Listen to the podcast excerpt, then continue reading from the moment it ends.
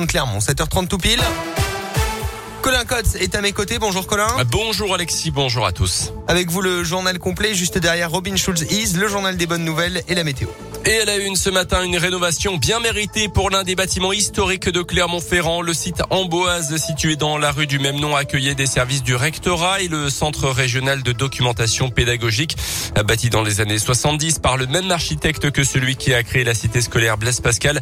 Le bâtiment n'avait jamais été rénové. Il a donc fallu procéder à de gros travaux de désamiantage avant de réaménager les différents espaces. Ce matin sur Radio Scoop, visite guidée avec Alain Chasson, le directeur des affaires immobilières au rectorat de Clermont. Première, une fonction d'information et d'orientation de l'élève avec l'installation du CIO, Centre d'information et d'orientation. À côté, on va avoir aussi des services de l'école inclusive. On va créer aussi un lab, donc un espace de travail et de partage orienté vers l'innovation numérique.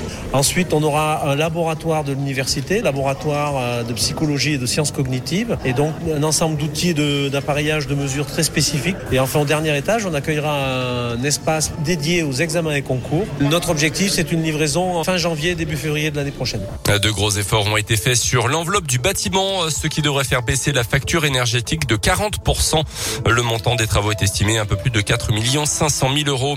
L'école maternelle Jean de la Fontaine à Clermont fermée au moins jusqu'au 11 octobre. Décision de la mairie alors que l'établissement est infesté de puces depuis la rentrée. Des puces probablement apportées par des chats errants. Des opérations de désinsectisation ont été menées notamment hier. En attendant, les enfants sont accueillis dans l'école élémentaire non touchée par l'invasion de puces ou alors dans un accueil de loisirs tout proche. Un ressortissant roumain condamné à 4 ans de prison pour une trentaine de vols commis en seulement deux mois et demi cet été dans trois départements de la région dans le Puy-de-Dôme et l'Allier. Il ciblait les personnes âgées principalement, toujours avec la même méthode pour leur voler leurs bijoux. Avec plusieurs complices, ils opéraient en majorité sur des parkings de supermarchés, mais également en centre-ville ou dans des halls d'immeubles. Le principal prévenu a été maintenu en détention. Dans l'actu également, la primaire écolo remportée hier par Yannick Jadot, c'est donc l'eurodéputé qui portera les couleurs des Verts à la prochaine présidentielle. Victoire courte devant Sandrine Rousseau, un peu plus de 51% des voix. On ne vient pas pour témoigner, mais pour gagner, a-t-il annoncé aux 20h de France 2 hier. Le dernier sondage le crédite de 6% des suffrages. J-1 avant le pass sanitaire pour les ados. À partir de demain, les 12-17 ans devront eux aussi présenter le précieux sésame pour prendre le train, aller au ciné, aller au ciné à la piscine et dans les autres le pass sanitaire est déjà exigé pour les adultes. Le gouvernement qui annonçait également un chèque de 400 millions d'euros en faveur de la filière culturelle, filière durement touchée par la crise sanitaire.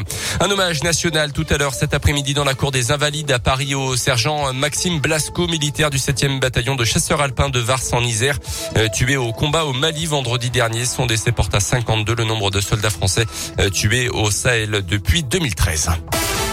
Les sports avec le footé après son match nul contre Bruges lors de la première journée de la Ligue des Champions. Le Paris Saint-Germain s'est imposé 2-0 hier contre Manchester City. Manchester autre favori de la compétition. Ce soir, Lille joue à Salzbourg. Demain, place à la Ligue Europa pour Lyon, Monaco et Marseille. Merci Colin.